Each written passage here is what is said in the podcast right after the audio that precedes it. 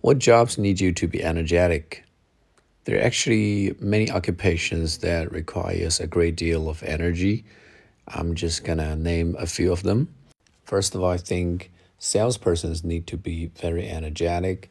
This is because when customers come into your store and when they are making a decision whether to buy it from you or not, it's not always a rational decision. Sometimes it could be a sentimental decision.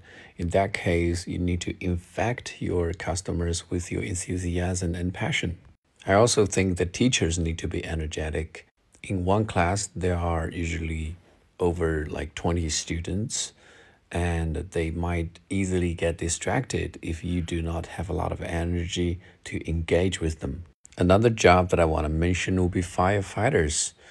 Firefighters have to be standby at all times of the day, and even when they receive an alarm call in the middle of the night, they just have to jump out of the bed and get fully prepared and go to the fire spot to rescue people.